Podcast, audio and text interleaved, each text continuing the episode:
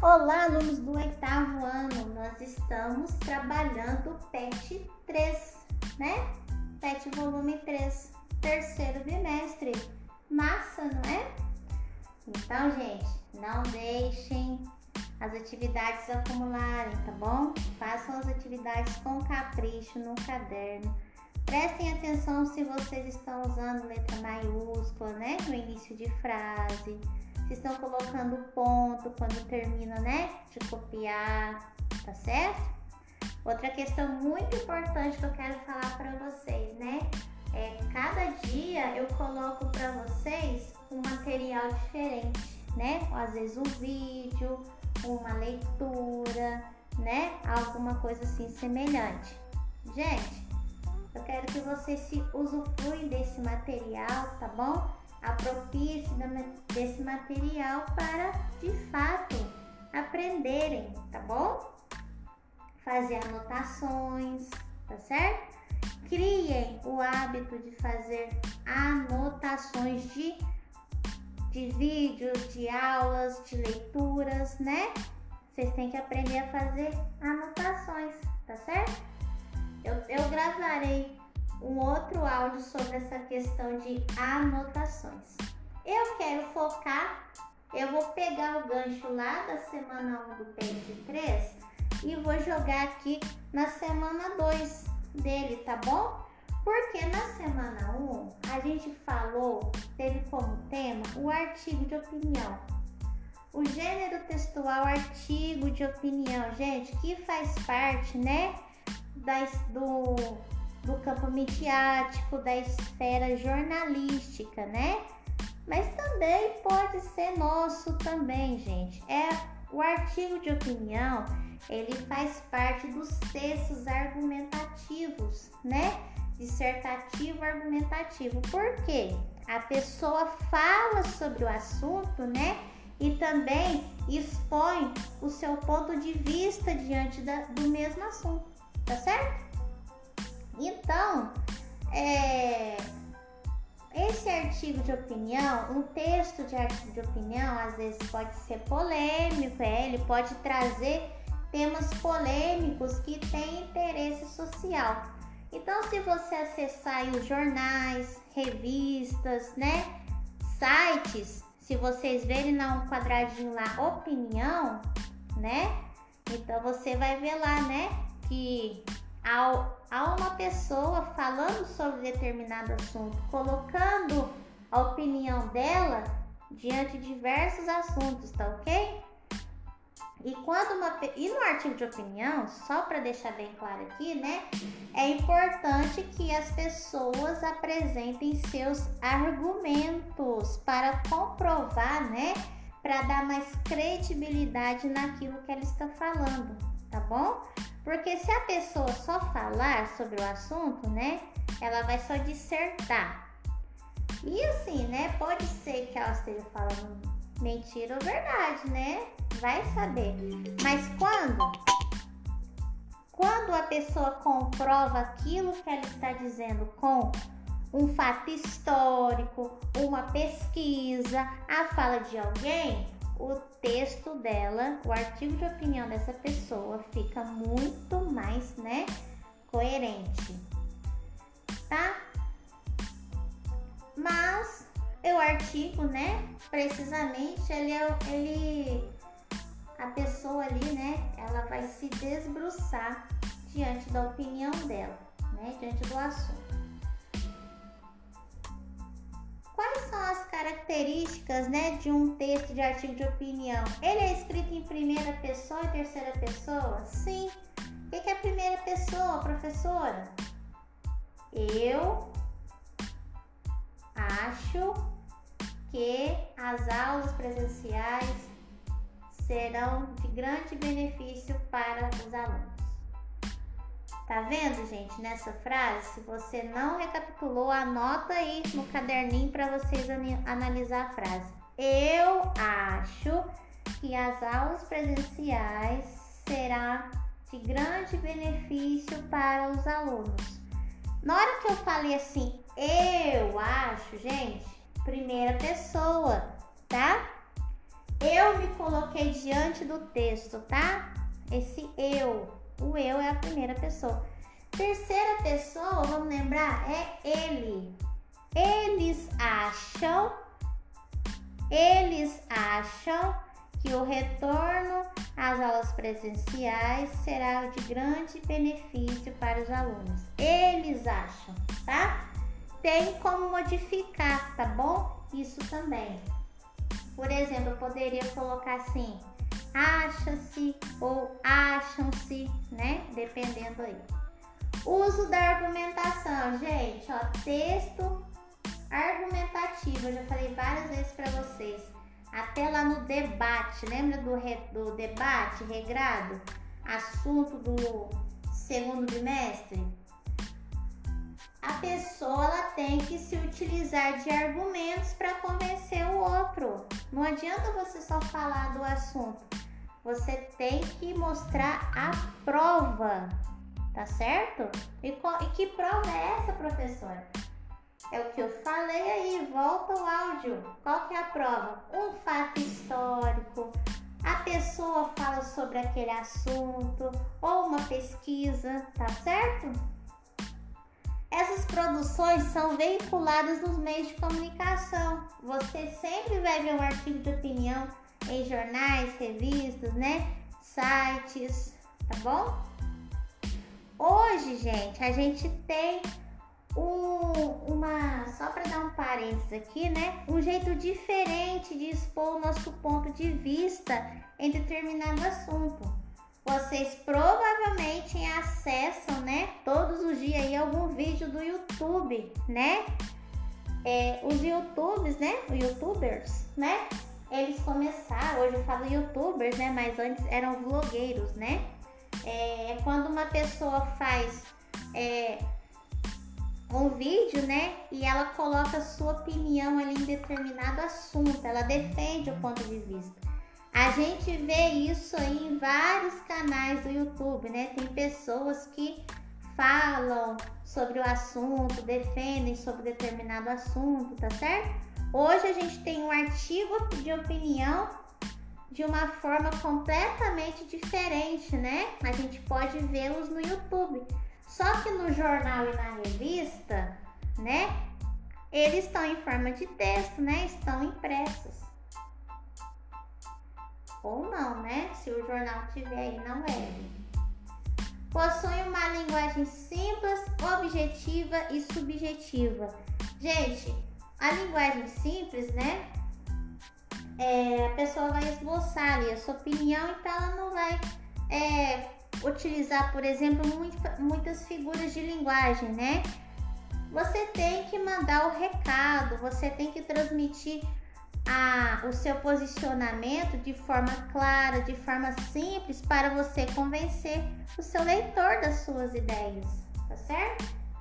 Possui títulos polêmicos e provocativos. Todo artigo de opinião ele vai se ele vai trazer como discussão temas da atualidade, né?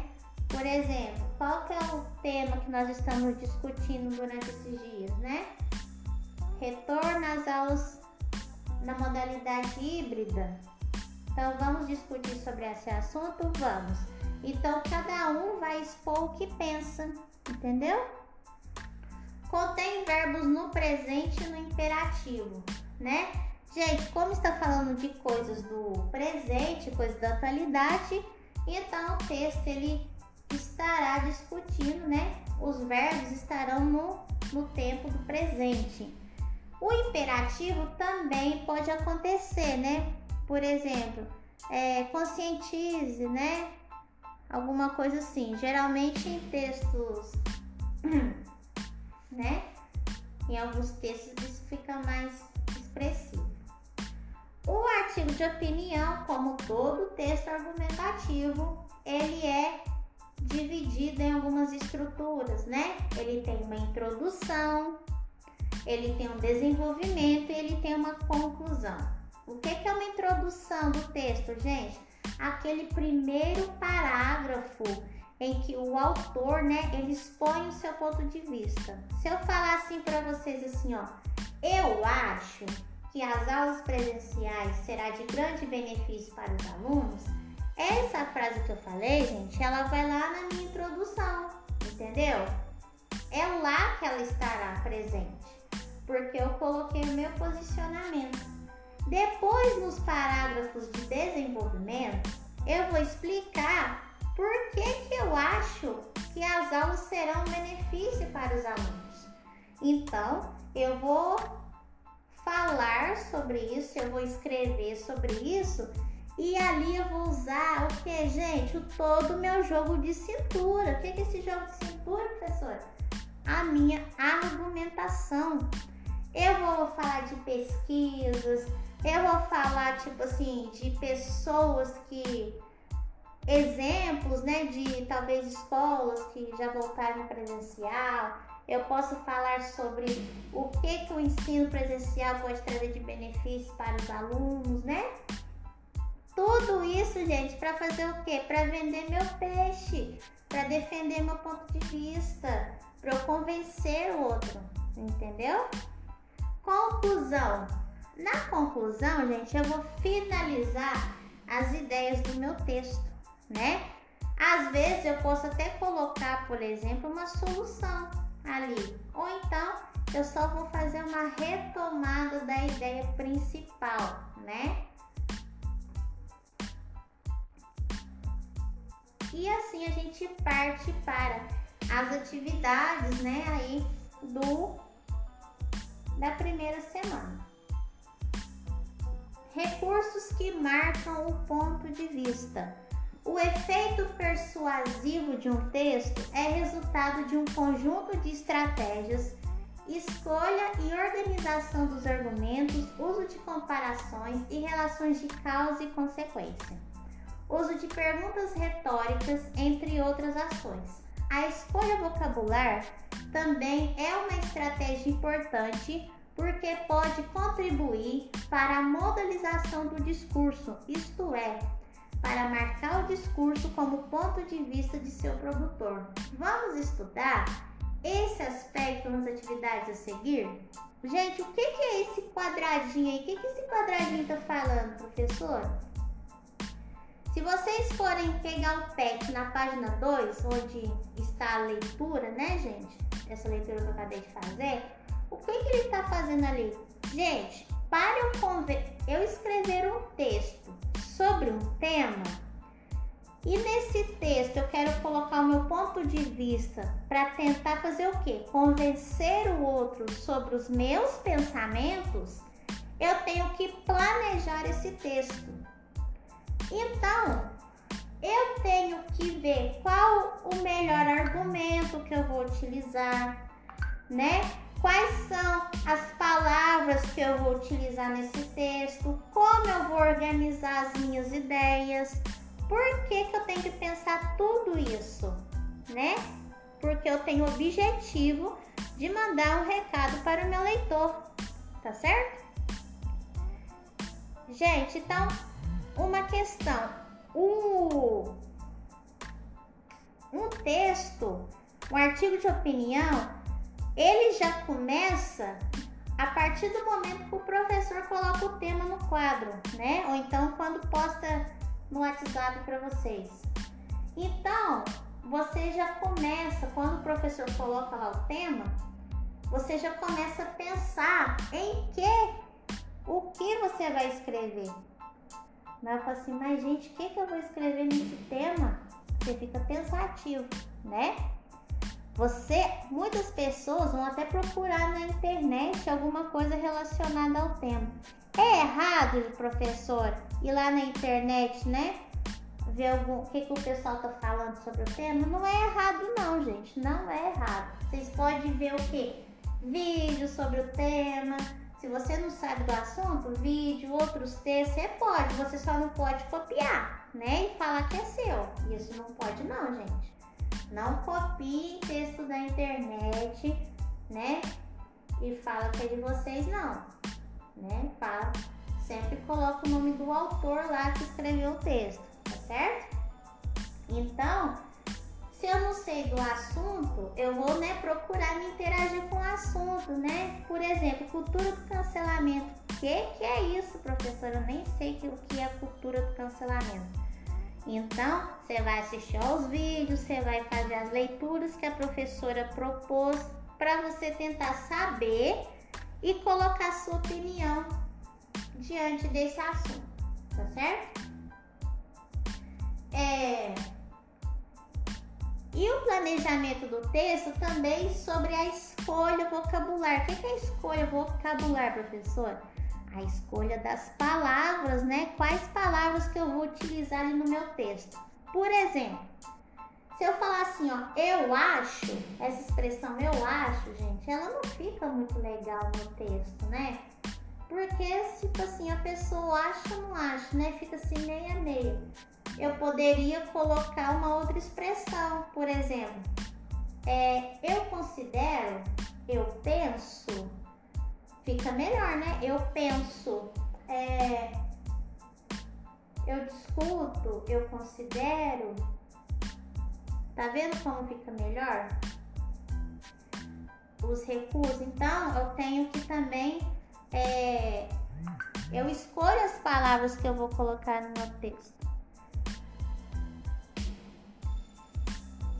Vamos fazer a leitura do texto que está aí na página 2 ainda. Leia este trecho do artigo sobre a lei de imigração. Talvez motivados pelo noticiário internacional, muitos imaginam que nosso país estaria ameaçado por uma nova onda imigratória. Infelizmente, não temos esse problema. Devo lembrar que não estamos em um país rico, pacífico e com um Estado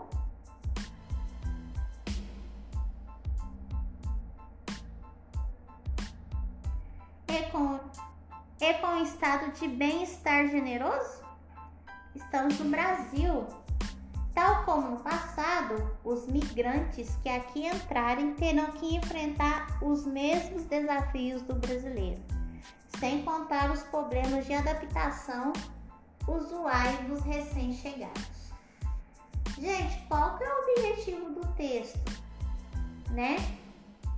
Essa pergunta, gente, qual o objetivo do texto, né? Ela é muito genérica, tá? Como que a gente responde essa pergunta? Se você já sabe para que, que serve um artigo de opinião e você acha que esse trecho faz parte de um artigo de opinião, então você fica, você já mais ou menos sabe qual que é o objetivo desse texto, né? Poderia ser expor o ponto de vista sobre uma ideia? Poderia ser a resposta, né? Aí vocês têm que aprender a colocar essa resposta completa, né? O objetivo do texto é falar sobre o assunto da lei da migração no Brasil. Professora, onde está isso? No texto, né? O texto não está falando sobre lei de migração, né? todas essas questões? É isso que está falando lá no texto.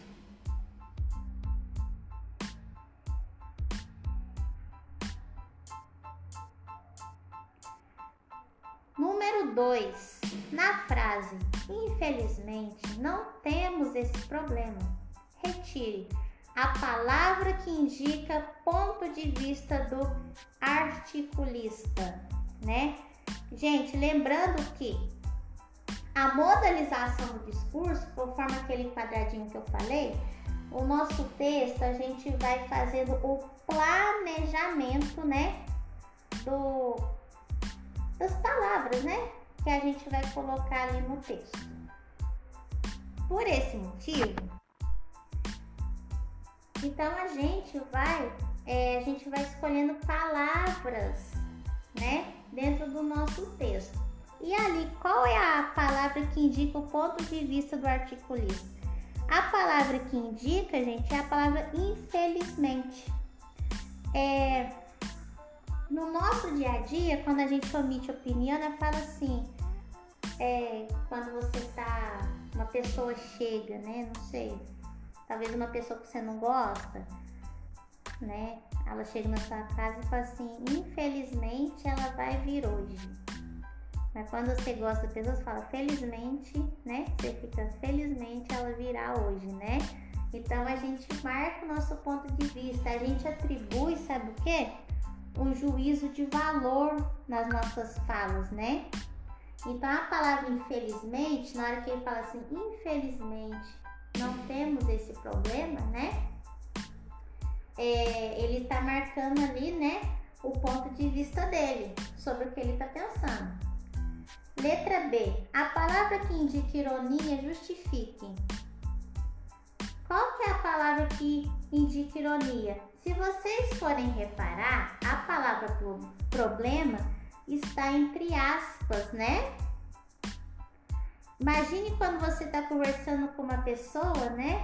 E você fala, e você está falando assim, nossa, isso aqui é muito bom, né? Aí você faz um gesto de aspas, né? É porque você está sendo irônico, tá bom?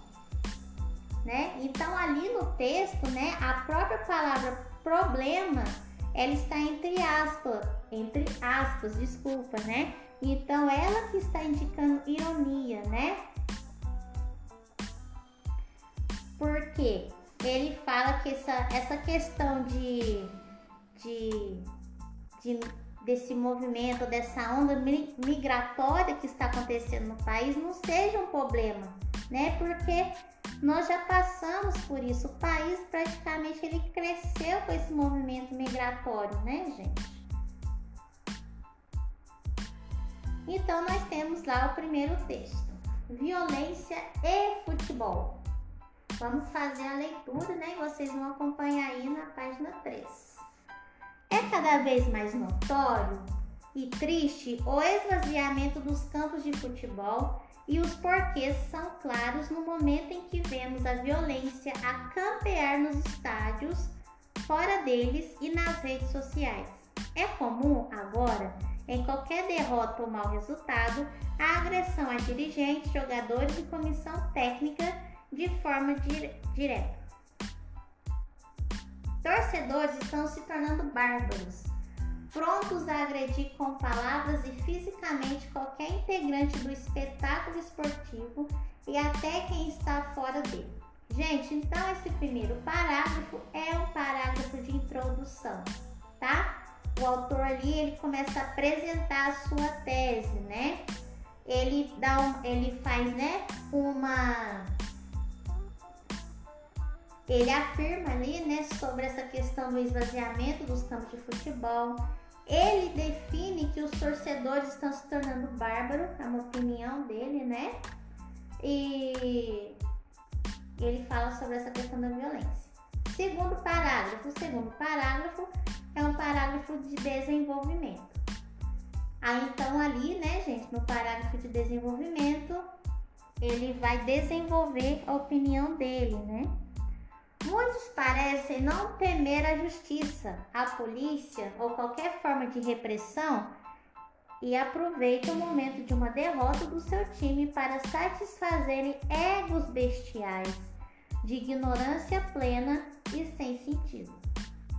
É triste ver torcedores transformarem as imediações dos estádios em campos de batalha, em guerras tra travadas às vezes até então membros de uma mesma cor clubística. O pior de tudo é que há mentes que atribuem o esvaziamento dos campos de futebol à proibição de bebida alcoólica no interior das arenas. Então, gente, ali ele então está discutindo, né? Mostrando os fatos, né? Ele está trazendo exemplos, né, de violências do futebol, né? Então ele fala ali, né, que acontece praticamente batalhas, guerras, né, ao redor do estádio, né, gente? É, tanto de clubes diferentes como até membros do próprio clube, né? Ele fala da, da mesma cor, cor clubística. Imagine, vamos supor aí, né, quando tem jogo do Cruzeiro e do Atlético, né? Pode, né? Tem todo o policiamento, né, gente? Toda aí, toda uma segurança por causa das torcidas, né? Tinha, né? Quando podia ir ao estádio, né? E poderia acontecer briga entre os próprios membros do clube, né? O terceiro parágrafo, gente, o último parágrafo é o parágrafo de conclusão. Então ele vai concluir a ideia dele. O futebol, infelizmente, olha infelizmente de novo, gente. É um modo dele se posicionar. Está perdendo os verdadeiros torcedores para doentes. Pessoas que vêm transformando momentos de magia fenomenal e tão belo do esporte em palcos para agressões bestiais.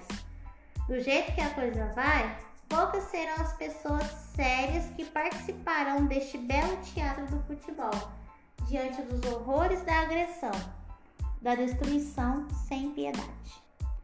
Então ali a gente tem um posicionamento aí do autor. Qual que é o assunto tratado no texto, gente?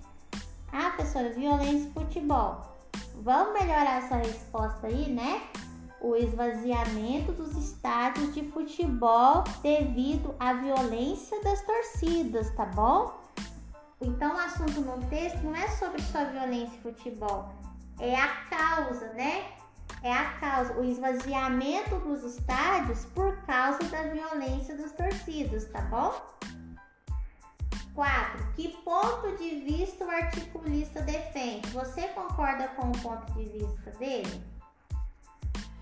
E o que, que ele fala ali, gente? Ele fala que por causa dessa violência dos torcedores, né, é que tem esvaziado os estádios de futebol. Você concorda com ele? Ó, na opinião aqui da professora, eu concordo, né? Por que, que eu concordo, né? Hoje a gente vê que os, o, os torcedores, né? Eles ficam muito. Eles cobram de uma forma muito violenta. Eles não veem o futebol como algo para se divertir, né? Algo para lazer, algo para você tranquilizar. Eles colocam o futebol como algo muito pessoal, né? O articulista utiliza adjetivos para enfatizar sua opinião, ou mesmo para conferir rele relevância dela. Quais adjetivos são esses? Gente, ele usa vários adjetivos no texto, né? Para falar, para sustentar a opinião dele. Por exemplo, ele fala que o esvaziamento, né, dos campos de futebol é notório e triste, né? Ele também fala, né, é, torce, ele ele chama os torcedores de bárbaros, então a palavra bárbaros também é um adjetivo, né? Tem a palavra espetáculo, né? Porque ele fala do. ele refere espetáculo ao esporte. Ele também utiliza também a palavra bestiais, né? Bestiais, tanto para torcedores, né? Quanto para essas violências.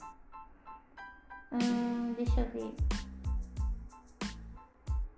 Ele fala, né? Ele fala que alguns torcedores são doentes também, né? Ele fala também.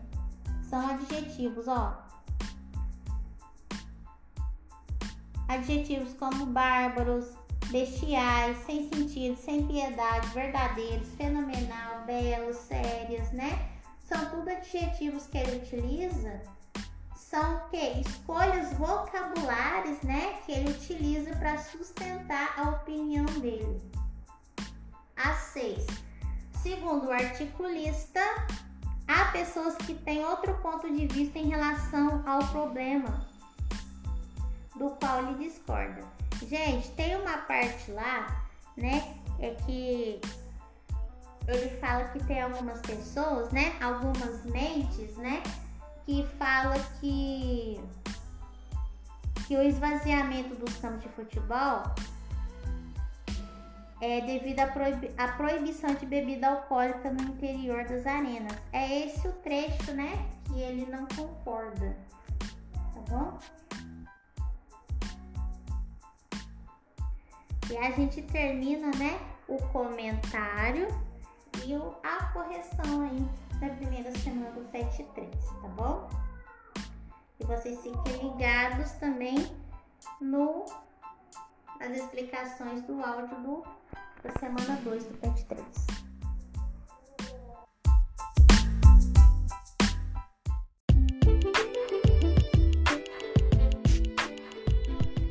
alunos, vamos falar então sobre a segunda semana do PET 3, tá? Peguem aí o, o seu PET para vocês acompanharem as explicações, tá bom? E o que, que nós temos como tema na segunda semana, gente? Nós temos a conjunção. É a conjunção, gente, é um tipo de. Como é que eu poderia dizer? É uma ferramenta. O que é uma ferramenta, gente? Vocês utilizam aí, por exemplo, ferramenta, né? O pai ou a mãe, para conservar martelo, por exemplo. Martelo é uma ferramenta, né? A gente usa para determinados, né? Ações, né? Bater um prego, né? Alguma coisa assim. Para trabalhar, né? E no texto, o texto ele também precisa de ferramentas, ele precisa de para que fazer o quê? Para que ele seja construído, né? Para que fique organizado. Então, uma dessas ferramentas é a conjunção. Lembra no áudio anterior eu disse a vocês, né, que quando a gente vai escrever um texto, precisamos escolher as palavras, né, que serão utilizadas nele, né, para sustentar nossa opinião diante de algum assunto. Fora, né, se a gente está lá, ah, eu já sei o que, que eu vou falar no meu texto, né? A gente precisa tomar cuidado como vai expor essas ideias para que faça sentido aquela mensagem que a gente quer transmitir. Então, na semana 2, vocês vão compreender o que são conjunções coordenativas e subordinativas, né? E ver qual é o sentido que elas têm no texto. Gente, é, tem aí para vocês, né? Na página 5, na 5, na 6, na 5 e na 6, uma tabelinha. Nessa tabelinha, né, tem as conjunções, tá? As principais delas. Vocês devem, gente, fazer uma leitura atenta, né? Sobre essas conjunções, né? Para vocês entenderem como que elas aparecem no texto, como que elas, como que elas articulam as ideias dentro de um texto, tá? Então nós temos as orações coordenativas e subordinativas. Lembrando, eu já postei vídeos para vocês, né? E outras leituras para vocês compreenderem sobre esse tema.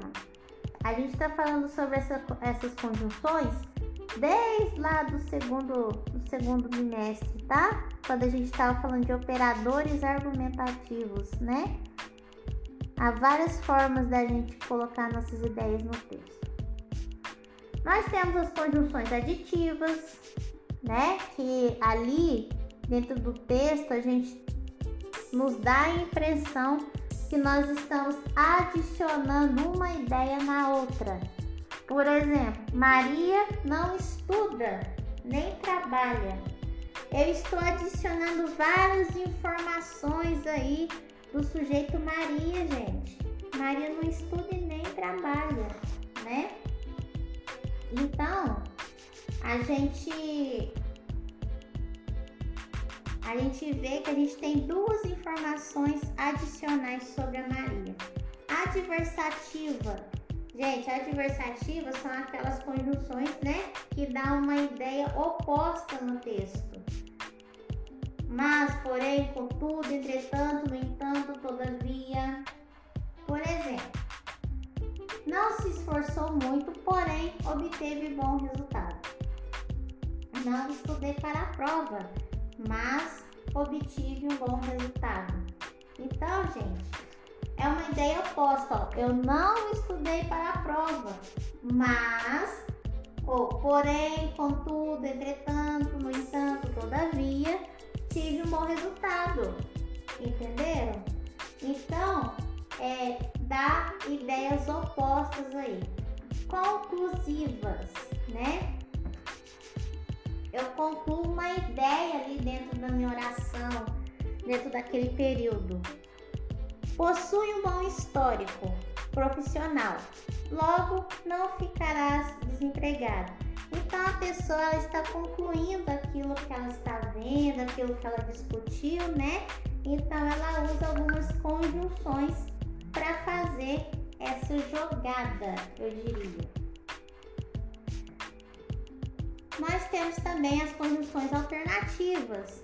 Ou você quer isso, ou você quer aquilo, ou você estuda, ou você trabalha, né? Então, essa também é super fácil de ser identificada. Por exemplo, lá no texto lá Violência e Futebol, né? O, o autor fala assim, né? Que os torcedores, né? Ou brigam pela perda ou brigam pelo mau resultado. Tá vendo? Os, os torcedores brigam pela perda ou pelo mau resultado. De, de uma ou de outra, os dois estão brigando, os torcedores estão brigando. Entenderam? Explicativa, né, gente? A explicativa, quando a gente usa esse tipo de conjunção, é porque a gente quer explicar a ideia anterior que a gente colocou na frase. Por exemplo, se a pessoa disser assim, ó, não compareci à festa. Tá, não compareceu à festa. Mas ela quer dar uma explicação. Aí ela coloca, porque não fui convidada. Não compareci à festa porque estava doente.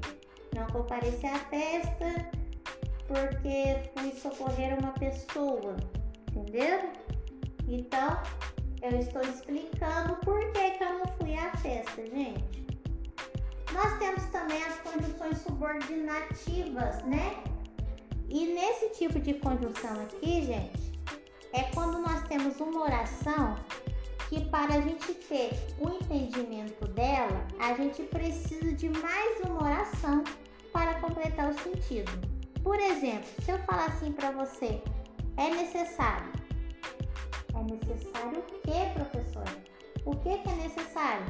É necessário que as pessoas. É necessário que os torcedores parem de brigar por causa de time. É essencial, é preciso, né? É preciso o quê? Que os torcedores parem de brigar por causa de time, né? Se eu colocar só é preciso, ninguém vai entender o que eu tô falando. Por isso, eu coloco ali uma oração subordinada para completar o sentido da minha frase. Então, nós também temos várias conjunções subordinadas, entre elas as causais, né? Um exemplo, como estava frio, resolvemos adiar o passeio, né, gente? Uma relação de causa por causa disso eu não fiz isso, ou por causa disso eu fiz aquilo, né? Por exemplo, resolvemos adiar o passeio porque estava frio, entendeu? Foi o motivo, a causa porque foi odiado, adiado, gente, o passeio, entendem?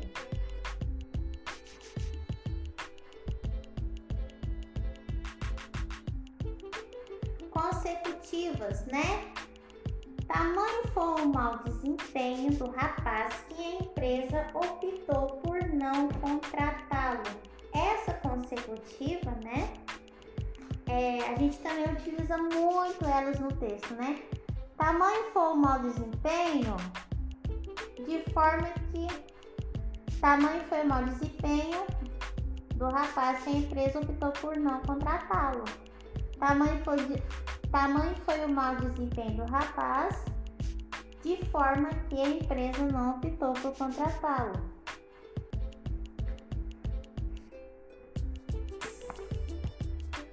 Comparativas, né? O que, que nós temos nas comparativas? Essa é muito fácil, né?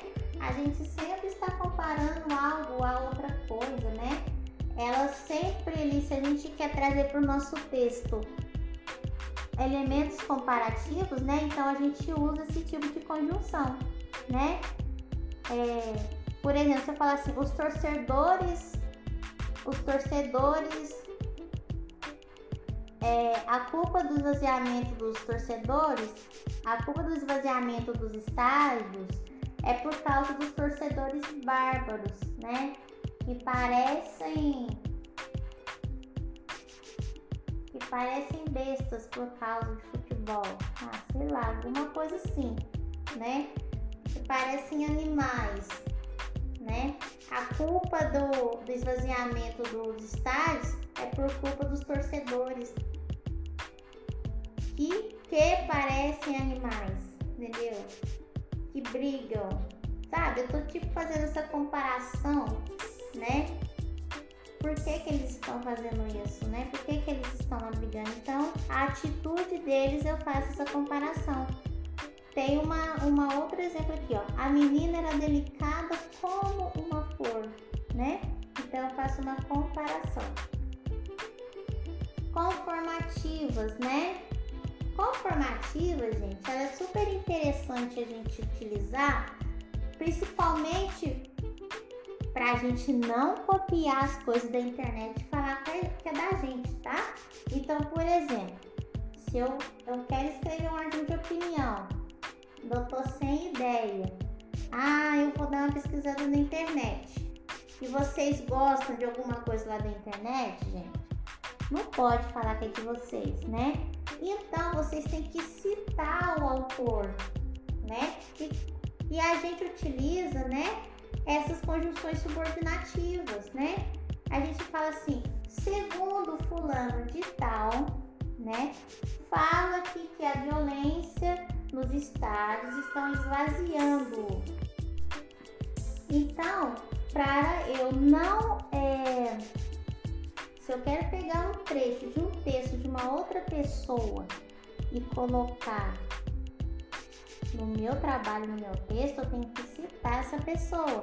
Então, eu posso utilizar essas conjunções. Conforme fulano de tal disse que a violência nos estádios, disse que os torcedores é, de atitudes agressivas são, são os culpados pelo esvaziamento dos estádios de futebol, né? É o fulano que tá falando, né? Segundo o ciclano, né? E por aí vai. Condicionais. Quando a gente olha para uma oração, né? Que tem assim uma condição, né? Ela dá uma ideia de dúvida. Por exemplo, é, há uma história de uma história de uma autora conta um relato de viagem, né? E ela fala que perdeu a sua mala, a, as bagagens, né?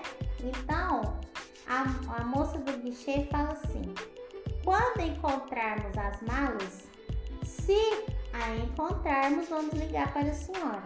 Então, a moça do guichê coloca assim: se eu achar o objeto, né? Coloca ali um sentimento de dúvida, né? Aqui tem um exemplo no PET, e é assim, ó, caso eu vá embora, fique na festa, né? Uma, é uma frase assim estranha, né? A pessoa assim, caso eu vá embora, fique na festa, né? Praticamente tá falando pra pessoa ir com ela. Conjunções integrantes, gente, essas integrantes é, é o que e o se, né?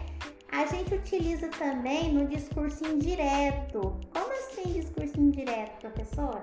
Olha só, quando a gente está contando alguma coisa para alguém de uma outra pessoa, a gente usa o discurso indireto e a gente utiliza essas conjunções, a, o que e o se.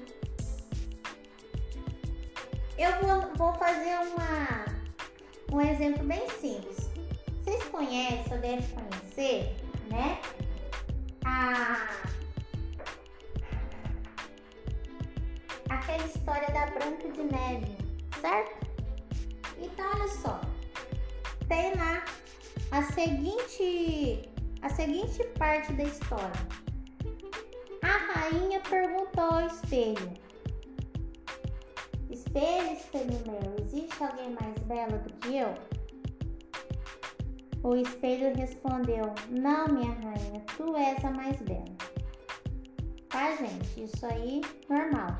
Agora vamos supor, se eu for contar essa parte da, da história para alguém, eu vou usar as conjunções integrantes, prestem atenção. Se vocês não conseguirem acompanhar, volte o áudio várias vezes e escreva essa frase aí no caderno.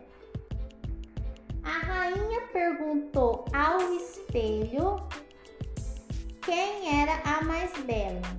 Ele respondeu-lhe que ela era a mais bela de todas. Então, gente, eu falei assim, ó. Ele respondeu, o espelho respondeu que ela era a mais bela entre todas. Olha só, eu coloquei um que ali porque eu estou contando a história, né? Nós temos também as conjunções temporais, né?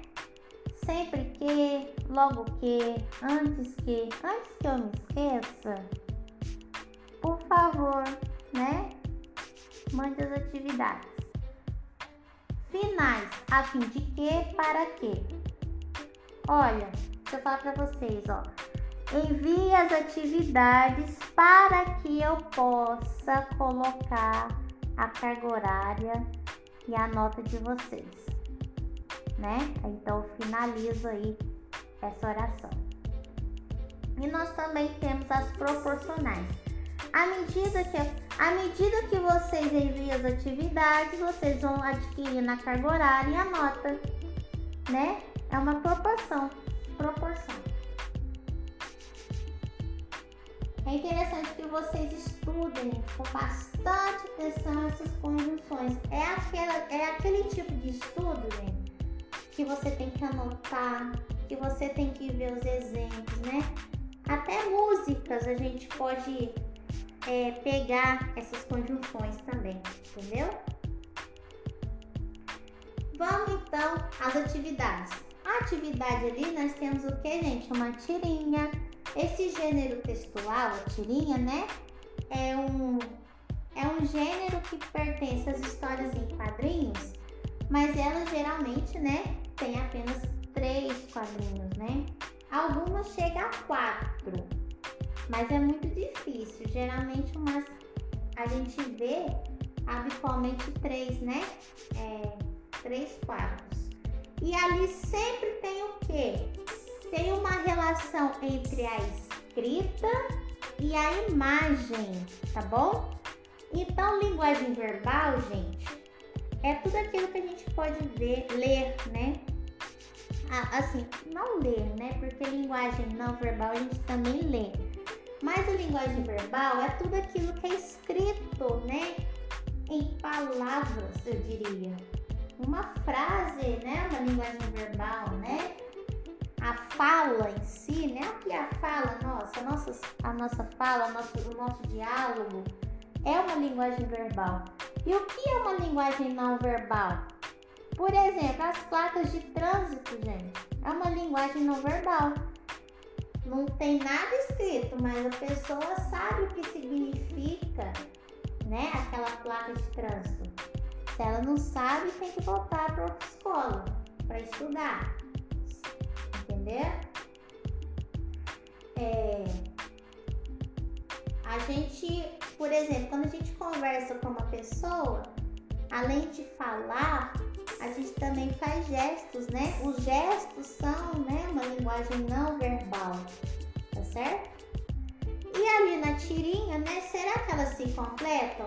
Porque vamos supor, se eu tirar a imagem e deixar só escrita, vocês vão entender o contexto da tirinha? Talvez sim, talvez não. Se eu tirar a parte escrita e deixar só a imagem, vocês vão entender? Pode ser que sim, pode ser que não, né? Então a pergunta: a linguagem verbal e a linguagem não verbal se completam? Claro que se completam, né? é, pois as imagens completam, completam o sentido do texto. A imagem da roda quadrada, né, justifica o porquê de o um produto não funcionar, né, gente? A imagem ali da roda quadrada, no primeiro quadrinho, vocês veem que tem o foco ali na, na roda quadrada, né? Então, ali insinua, justifica o porquê que a roda não funciona. Vocês lembram do que queria uma bola quadrada? O formato do balão de fala e a expressão facial dos personagens no último quadrinho indicam que ele está irritado e todo o contexto da pré-história justifica o motivo de a roda ainda não ser redonda. Gente, então olha só, todas as coisas ali conversam. A imagem da roda quadrada justifica, por exemplo, né, por que, que não funciona. As expressões faciais do, do último quadrinho, né? Então a gente entende que o cliente está muito bravo com aquela situação, né? E também o contexto da pré-história, gente. Naquele contexto ali dos Neandertais, dá uma chegadinha lá na história, na disciplina de história, né? A gente sabe que ali, né, a, a roda ainda não tinha a roda, né?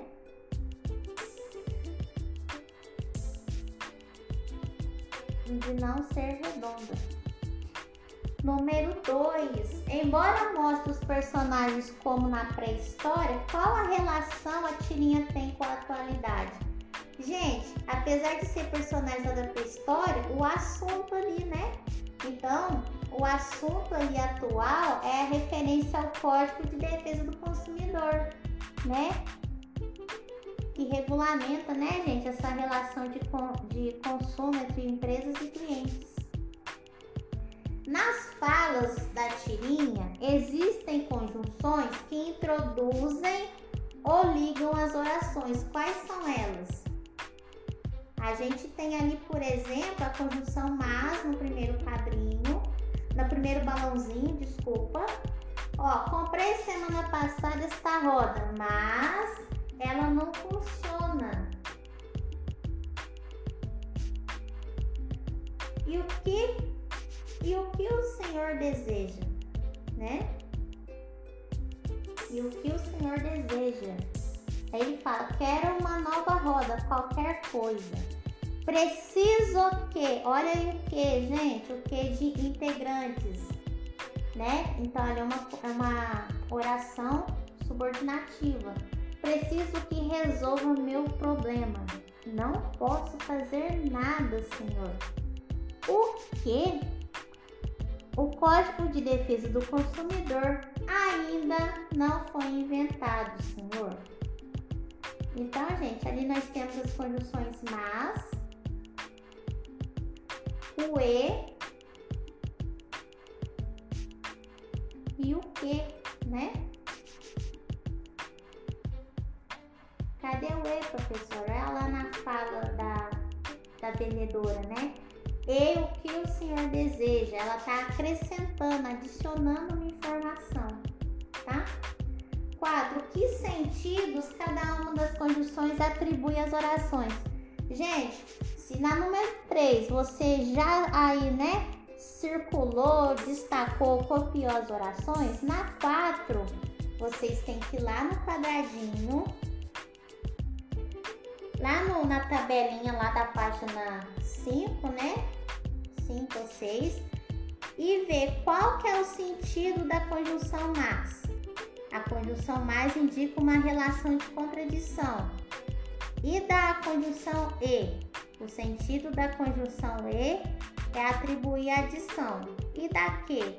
A que é entregar a segunda oração à primeira, tá?